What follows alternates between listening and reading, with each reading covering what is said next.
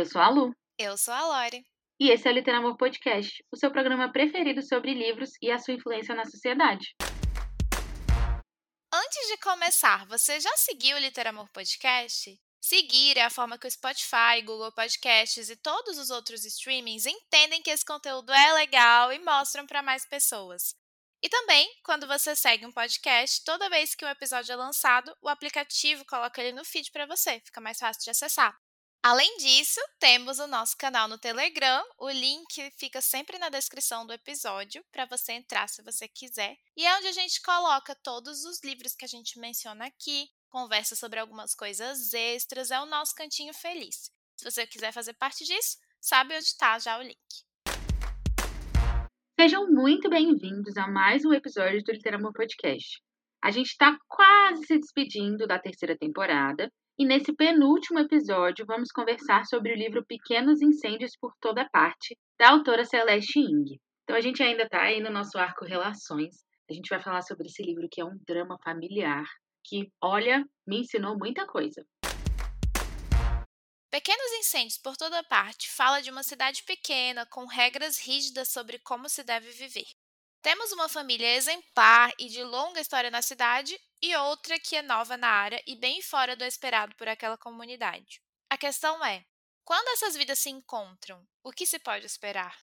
Bom, a minha vontade de ler essa história começou quando eu vi que era uma das obras curadas pela leitura do Clube de Leitura da Reese Witherspoon. Ela é uma atriz muito conceituada. Ela hoje é dona da própria produtora, tem um poder que muitas vezes não é dado para mulheres no meio de Hollywood. E ela tem esse clube de leitura que escolhe umas obras muito cabulosas. Eu até mencionei esse clube de leitura no nosso episódio do Festival de Promessas 2021, porque é uma curadoria que eu tenho interesse em conhecer melhor, sabe? Todos os livros são muito assim, explodem a cabeça de quem lê. E aí ela resolveu ler esse livro e gostou tanto que ela pegou, comprou os direitos para produzir a série de TV na produtora dela. E aí eu fiquei com muita vontade de ler. É engraçado isso porque eu acho que não é a primeira vez que a Reese faz isso com uma obra. Tipo assim, ah, ninguém vai adaptar? Beleza, então eu adapto. Me dá aqui, eu faço. Beleza. E inclusive vou estrelar, tá bom? Então tá bom. Maravilhosa. Eu ainda não vi a série, mas eu tô com muita vontade de ver desde que eu li o livro. Eu também não vi a série ainda, mas tenho muita vontade. Dizem que é até melhor em alguns aspectos. Eu vou fazer uma confissão aqui para vocês, mas eu sei que eu não tô sozinha nessa, porque eu já comentei com algumas pessoas e não fui só eu, tá? Quando eu li o título desse livro, eu achava que era sobre incêndios de verdade. Eu jurava que era sobre. Como é que é o nome da pessoa que, que faz muitos incêndios? Incendiária? É, exatamente. Eu achava que era sobre um incendiário ou uma incendiária. Caraca! Eu li isso e eu pensei, ah, deve ser uma cidade que pega fogo. Tipo assim, foi essa a minha impressão. E aí eu peguei a, a sinopse para ler e falei, não, pera, não tem nada a ver. Mas eu me interessei tanto pela história da incendiária que não existiu, quanto pela história em si, que é toda essa questão de família e tal, e de choque de realidades. E do momento em que eu falei, quero ler esse livro, até o momento que eu de fato li, demorou um pouquinho. Se eu não me engano, eu li depois da Lore, mas a opinião dela me fez ter mais vontade ainda de ler. E quando eu li, eu gostei bastante. Eu realmente, assim, apesar de saber que eram choques de realidade, tinha duas famílias envolvidas ali, eu não estava preparada para todos os assuntos que o livro ia abordar e todas as questões que ele ia me fazer confrontar por meio da história daqueles personagens. Eu não esperava também me identificar tanto com cada um deles. Tinha vários momentos na história que eu me identificava com um personagem que, assim, sei lá, na vida real não teria nada a ver comigo. Mas a situação que o personagem estava passando, eu pensava, meu Deus, senti muito isso aqui. Então eu gostei bastante da escrita da Celeste, gostei dessa história que ela criou e fiquei com muita vontade de ler o outro livro dela, Tudo que eu nunca contei. Parece ser bastante bom também. Então, pela sinopse, vocês já viram que a gente vai ter aí duas famílias, né, que são completamente diferentes. Uma que mora nessa cidade pequena há muitos anos e uma que de repente chega e faz todo mundo pensar quem são vocês. Essa família que chega é formada pela Mia e a Pearl Warren. Elas são mãe e filhas e elas destoam muito de Shaker Heights. Por quê? Primeiro, porque elas são novas numa cidade que todo mundo se conhece há muito tempo. E segundo, porque elas são de fato diferentes. elas são meio nômades, sabe? Vivem mudando de cidade. Elas não são apegadas a coisas materiais, então, poxa, uma pessoa que é nômade, né, que vive mudando de lugar, ela não vai se apegar a uma casa, ela não vai se apegar a tantas coisas materiais. E isso é muito chocante para as pessoas que estão em Shaker Heights há muito tempo. Elas se acomodam ali num apartamento que pertence à senhora Richardson, que é parte dessa outra família. E a senhora Richardson, ela é a própria personificação dos ideais dessa cidade pequena: ordem, aparências e vida perfeita. Tem duas citações que a gente trouxe aqui que deixam bem claro o lugar em que cada família enxerga o mundo. Moody, que é um dos filhos da senhora Richardson, nunca tinha pensado muito em dinheiro, porque nunca havia sido necessário. As luzes se acendiam quando ele ligava o interruptor, a água saía quando ele girava a torneira, comidas surgiam na geladeira em intervalos regulares e reapareciam à mesa na forma de refeições prontas. Então a gente tem aí aquele ponto de vista bem dos privilégios, né? Uma pessoa que nunca precisou pensar em dinheiro, nunca precisou pensar, meu Deus, será que vai dar tempo da minha família pagar a conta de luz? Porque a luz sempre acendeu e apagou quando ele queria. A Mia e a Pearl chegam nessa cidade de pessoas muito ricas e muito privilegiadas, e elas não só passam a morar no apartamento que é da senhora Richardson, mas um dos trabalhos da Mia é cuidar da casa deles, da casa principal, digamos assim, da senhora Richardson e da família dela.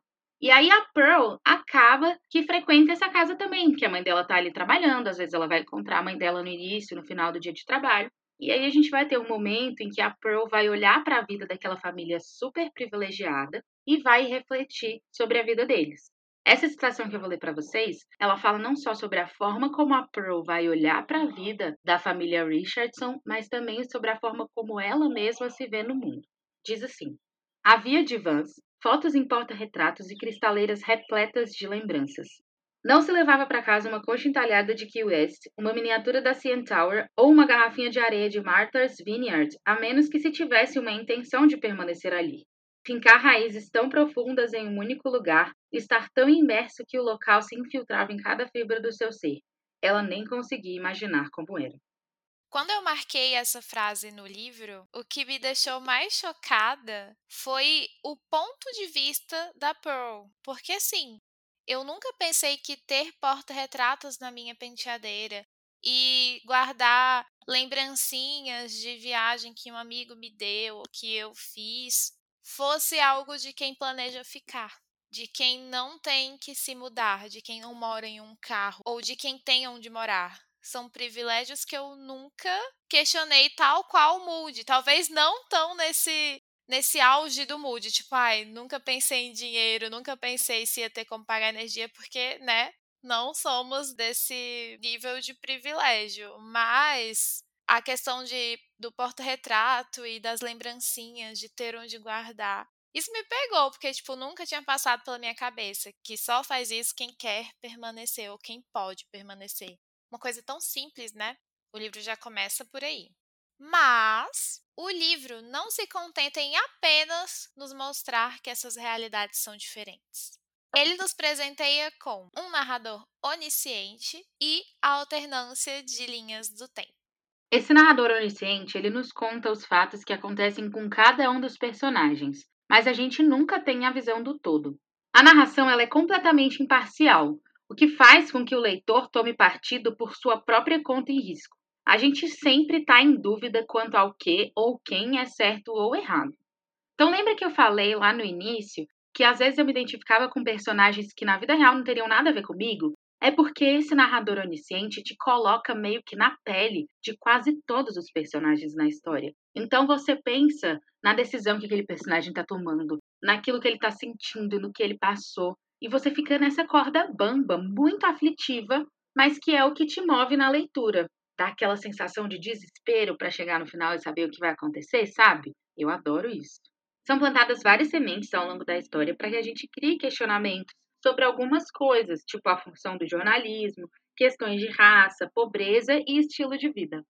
Eu ainda não assisti a série, como a gente comentou, mas pelo que eu andei lendo, a série que é aclamadíssima é muito mais incisiva nesses questionamentos e eu tenho vontade de ver isso, porque eu não sei se é porque eu já leio com esses olhos, eu vejo essas sementes e eu pesco essas sementes, eu vou amadurecendo elas no meu coração, mas para outra pessoa que lesse isso de uma forma mais light passaria despercebido, Mas a série de TV é muito mais incisiva nessas questões, então eu tenho vontade de entender como isso foi tratado. Para o pai ou a mãe, um filho não é só uma pessoa. Um filho é um lugar, tipo Nárnia, um vasto e eterno local onde o presente que se está vivendo, o passado de que se lembra e o futuro pelo qual se anseia coexistem. Com essa frase, que me deixa muito reflexiva, eu trago o tópico da parentalidade, que é muito retratado nesse livro. Essa frase me deixa reflexiva porque basicamente define a parentalidade como um mar de expectativas, o que provavelmente irá levar a um mar de frustrações, né? Quando o bebezinho cresce e não atende a tudo isso que foi imaginado, não tem outro destino a não ser frustrar o coração dos pais, se formos por essa definição que foi citada anteriormente. Inclusive, essa situação de fato se materializa na vida de uma dessas personagens do livro e você entende quão doloroso é ser o fruto das frustrações de alguém ou o fruto dessas expectativas irreais. Easy, falou ela então. Deixa eu contar um segredo para você. Muitas vezes, pais e mães não são as melhores pessoas quando se trata de ver os filhos com clareza. Há muitas coisas maravilhosas em você. Essa é mais uma frase que mostra exatamente isso que a Lori falou. É muito interessante como esse livro tira a parentalidade de um lugar romântico e escancara problemas incômodos. Eu gostei de ver essa frase aqui, porque é uma coisa que, como adulto, a gente pensa. Às vezes você chega no momento da sua vida que você olha e reflete, né, sobre a sua relação com seus pais, ou às vezes até se você já está se encaminhando para ter filhos, na relação que você vai ter com esse filho, e começa a desromantizar algumas coisas que você pensava na adolescência ou até na pré-adolescência, né? E esse livro mostra isso de uma forma muito simples. Simplesmente chega e pá, coloca na sua cara assim. E é muito real. Às vezes a gente cresce com uma imagem endeusada dos nossos pais, e aí a gente chega na adolescência, na, no início da vida adulta e fala: não, peraí, não é assim.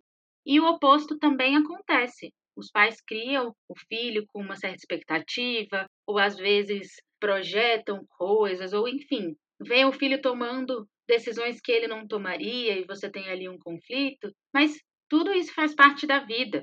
Ninguém tem uma família perfeita. Discordar dos nossos pais é normal. Tomar decisões que eles não tomariam é normal. E dependendo do sentimento que você tem ali dentro daquela família, né, se a sua família for de fato uma rede de apoio, um lugar de amor e carinho, o fato de uma ou outra decisão não ser algo que você ou sua família faria, não vai acabar com aquela relação, sabe? Se existe ali um amor genuíno, um cuidado genuíno, não é esse tipo de coisa que vai desfazer a família. Não precisa. Não sei se o que eu falei fez sentido, mas foi o que veio aqui agora. Para fechar esse tópico, eu guardei essa citação, que diz assim: Mas o problema das regras, refletiu ele, era que subtendiam um jeito errado e um jeito certo de fazer as coisas, quando, na verdade, na maior parte do tempo, havia apenas jeitos, sendo que nenhum deles era exatamente certo ou errado, e nada podia indicar com certeza de que lado da linha você estava. Isso é a parentalidade para mim, sabe? Nesse livro a gente tem duas mães muito fortes, completamente diferentes, e você não sabe direito dizer que aquilo ali que cada uma está fazendo é completamente certo ou completamente errado. E as duas continuam sendo mães. E os pais dessa história continuam sendo pais.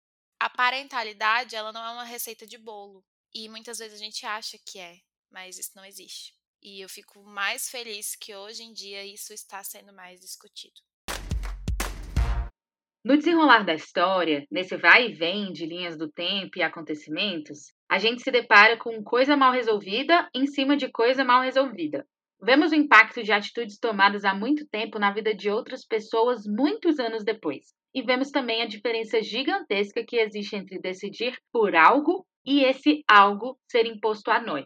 Você de fato tomar uma decisão querendo aquilo ou você ser obrigado a só aceitar e pronto, acabou. E uma coisa que a gente vê muito presente nesse livro também é a saída da inércia para um lugar de ação. Reparem nessa citação agora. A senhora Peters é uma vaca. Não tinha direito de dizer aquilo para Deja.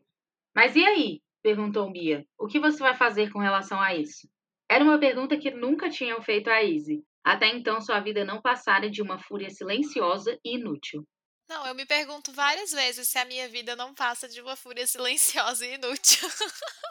Porque a gente vive no Brasil, né, meus amores? Então, todos os dias eu me faço essa pergunta. É, até que ponto eu tô me calando, mas tô com muita raiva? Como eu deveria falar? Onde eu deveria expor? Para quem? Se alguém está disposto a ouvir isso? Como faria diferença? Então, essa frase me pegou porque até que ponto a minha fúria está silenciosa e inútil? Como eu posso transformar isso em uma coisa útil? Então eu adorei essa chacoalhada, sabe? Eu também penso muito isso. Eu acho que às vezes a gente tá nesse lugar de fúria silenciosa porque a gente sente essa impotência, né? Parece que a gente não pode fazer nada por tudo de ruim que está acontecendo no nosso país, em outros lugares. Então essa frase também falou muito comigo e é uma coisa que eu sempre me questiono, o que que eu posso fazer com essa raiva toda que eu sinto, com essa indignação toda que eu sinto? Eu sempre penso que a raiva é motor de muita coisa. A indignação, ela move, ela tem esse poder e a gente pode sair desse lugar de inércia, sabe? E como a gente vai lidar com isso, são várias questões que a gente pode levar para terapia, mas que a gente tem que levar também para a nossa vida, para que a gente faça mais pelo que a gente acredita. A Izzy, essa personagem, é a mais nova de todos os personagens que a gente é apresentado. Ela é muito diferente em personalidade da família. Ela pertence à família certinha, à família Richardson, e ela é destoante, sabe assim? E ela é muito atingida pela frustração que a sua mãe tem quanto a ela e ela vê injustiças na escola. Nesse caso aqui que ela tá injuriada, foi um caso de racismo que rolou na escola dela. E ela estava indignada. E aí a Mia, que é a mãe da outra família, a família que chegou depois na cidade, faz esse questionamento que muda tudo nesse livro. Parece o fim do mundo. A terra fica toda queimada e preta, e todo o verde some. Mas, depois de queimar, o solo fica mais rico e coisas novas podem crescer ali. Ela afastou Izzy, secou seu rosto com um dedo e alisou seu cabelo uma última vez. As pessoas também são assim, sabe? Elas recomeçam, dão um jeito. Essa citação que eu coloquei fala exatamente desses recomeços que o livro coloca os incêndios como simbologia. E essa questão aí dos incêndios e da destruição também poder ser um recomeço, ela faz parte de toda a história do livro. A gente tem aí várias coisas mal resolvidas que levam à inércia. A inércia nos faz pensar em decisões para sair dali desse momento sem fazer nada. Então aí a gente tem um recomeço. A partir do recomeço, a gente pode voltar a ter questões mal resolvidas. E aí começa tudo de novo. A sensação que dá é que o livro conta uma história cíclica. E o que a gente está lendo ali de recomeços, questões mal resolvidas, inércias, é apenas uma das vezes que esse ciclo girou. Quando a história termina, a gente tem aí muita coisa que se resolve, mas várias coisas que ficam em aberto, que ficam não conversadas e deixam margem para que todo o incêndio comece novamente algum dia de outras maneiras e com outras questões. Para aqueles que estão por aí, seguindo os próprios caminhos, causando pequenos incêndios. Eu amo dedicatórias, é uma coisa que eu sempre presto atenção em todos os livros que eu leio. E eu sempre fico muito nhoim com todas as dedicatórias fofas e tudo mais. Mas essa eu amo por um motivo diferente. Não é porque ela é fofa. É porque ela nos chacoalha para sair de um lugar de inércia como se a gente fosse um dos personagens que, que a gente está fazendo nos nossos caminhos que está causando pequenos incêndios? Onde a gente está nesse ciclo nas nossas vidas?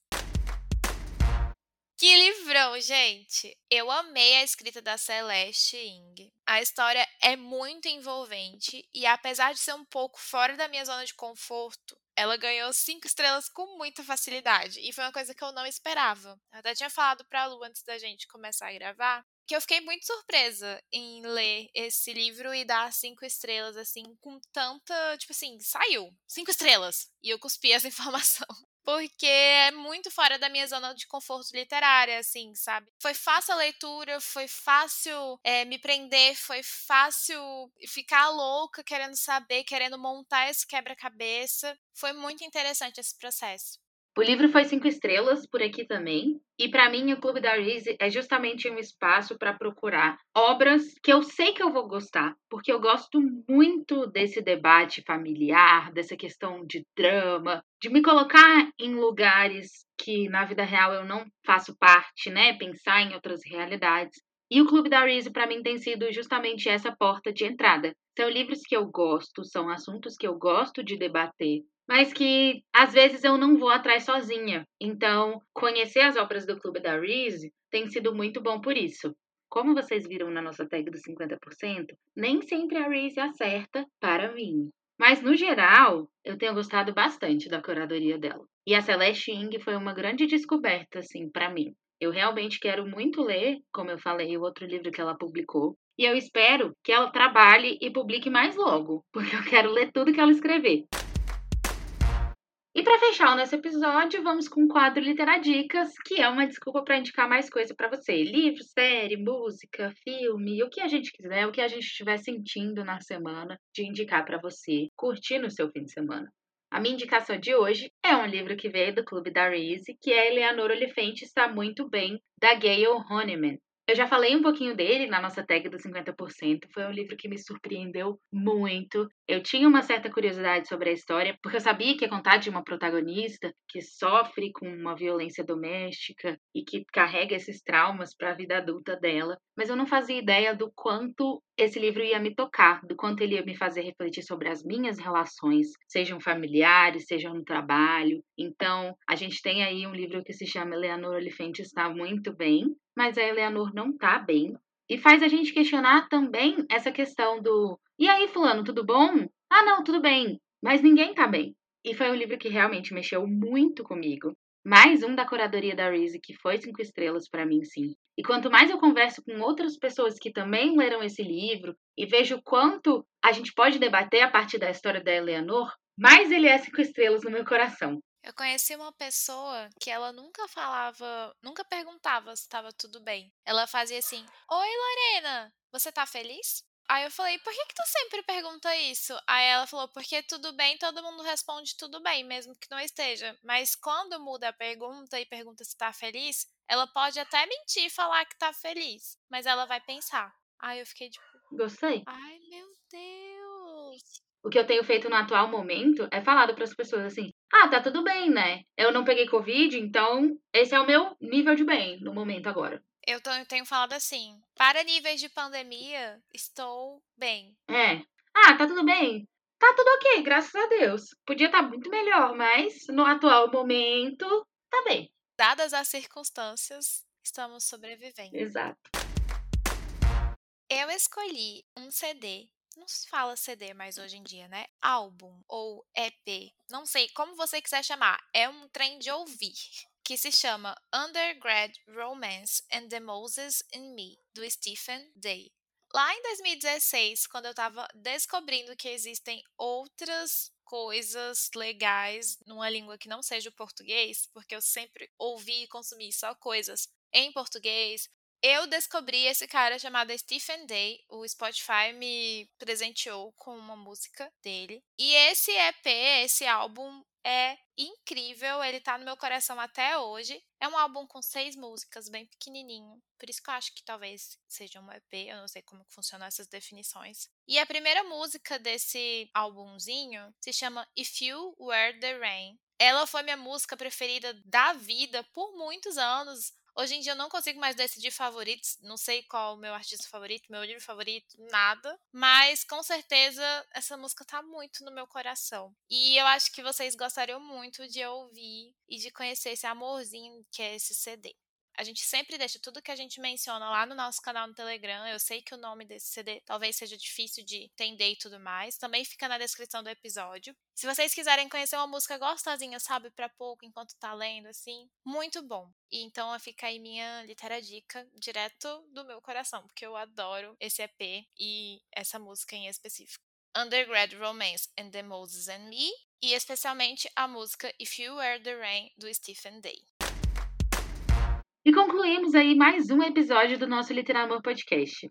No próximo, a gente vai trazer um formato completamente novo, uma coisa que a gente ainda não fez, que é vamos indicar livros uma para outra ainda dentro desse tema de relações, que foi o que permeou nossa terceira temporada. E claro, a gente ama ler sobre isso nos livros. Se você quiser conversar com a gente sobre qualquer coisa ou comentar sobre o episódio de hoje, entra no nosso canal no Telegram. O link fica sempre na descrição do episódio. E também nos siga nas nossas redes sociais para saber das nossas leituras no dia a dia. Underline Literamor, underline é o da Lu e arroba Felicitando é o meu. Tanto no Twitter quanto no Instagram. É isso. Até lá. Tchau!